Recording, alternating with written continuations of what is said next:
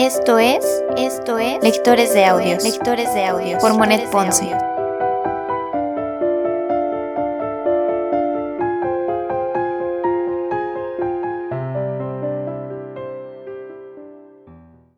Primera temporada, primera temporada, Cartas ateo, Cartas ateo de Vincent Van Gogh, de Vincent Van Gogh. Carta número 46. Hoy he hecho un estudio de la cuna del niño con algunos toques de color. Trabajo además en un dibujo igual al de los prados que te he enviado recientemente. Mis manos se han vuelto demasiado blancas para mi gusto, pero ¿qué puedo hacer? Voy a regresar al campo. Poco me importa si en él me cocino, con tal de que no tenga que abstenerme de trabajar.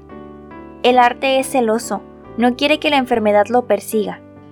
Así, pues lo complazco. Espero entonces que bien pronto recibirás algunas cartas razonables. Las personas como yo no deberían estar enfermas. Es necesario comprender bien cómo considero yo al arte. Para llegar a la verdad se necesita trabajar largo tiempo y mucho. Lo que yo quiero y a lo que aspiro es desesperadamente difícil, y sin embargo no creo aspirar demasiado alto. Quiero hacer dibujos que golpeen a ciertas personas. Sorrow es un pequeño comienzo, es posible que un pequeño paisaje como la Land van Merderwood, los prados de Riswick, el secadero de pescado, sean también un pequeño comienzo. Por lo menos contienen directamente alguna cosa de mi propio corazón. Sea en la figura, sea en el paisaje, yo quisiera expresar no algo así como un sentimentalismo melancólico, sino un profundo dolor. Por encima de todo, yo quiero llegar a un punto en que se diga de mi obra, este hombre siente profundamente y este hombre siente delicadamente. A pesar de mi reconocida torpeza, me comprendes, ¿no? O quizás a causa de ella. ¿Qué soy a los ojos de la mayoría de la gente? Una nulidad o un hombre excéntrico o desagradable. Alguien que no tiene un sitio en la sociedad ni lo tendrá. En fin, poco menos que nada. Bien, supón que eso sea exactamente así. Entonces quiero mostrar por medio de mi obra lo que hay en el corazón de un excéntrico, de una nulidad.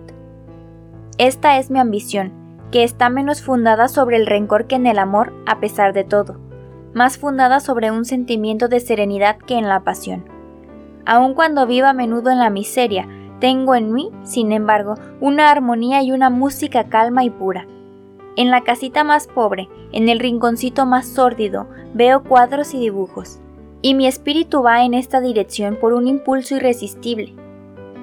Cada vez prescindo más de las otras cosas, y cuanto más prescindo, tanto más rápida se vuelve mi mirada para ver el lado pictórico.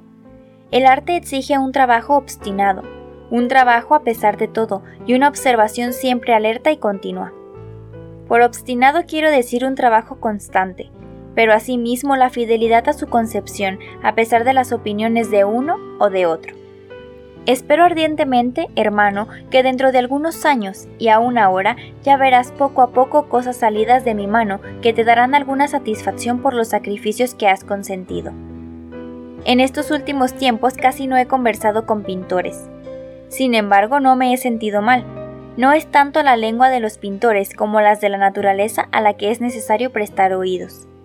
Comprendo mejor ahora que hace un año por qué decía, no me hable ya de Dupré, Hábleme más bien de ese borde del barranco o de algo análogo. Esto parece brutal, y sin embargo es completamente exacto.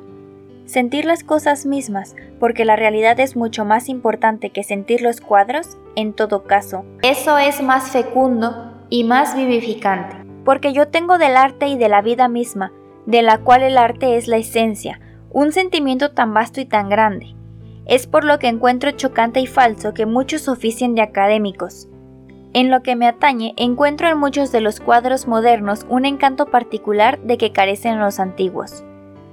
Para mí, siempre permanece el arte inglés como una de las más altas y más nobles expresiones del arte. Por ejemplo, Millay, Herkomer y Frank Hall. Lo que quiero decir a propósito de la diferencia entre el arte antiguo y el moderno es que los artistas modernos son tal vez mayores pensadores. Hay todavía una enorme diferencia de sentimiento entre el Chill October de Millay y los prados de Obervin de Roussel, por ejemplo, y otro tanto entre los emigrantes irlandeses de Hall y las mujeres que leen la Biblia de Rembrandt. Rembrandt y Rousseau son sublimes, tanto para nosotros como para sus contemporáneos. Pero hay algo en el arte moderno que nos llena de una manera más personalmente íntima. Y lo mismo sucede con los grabados en madera de Swain y los de los viejos maestros alemanes. Fue, pues, un error cuando hace algunos años los modernos se empeñaron en imitar a los antiguos.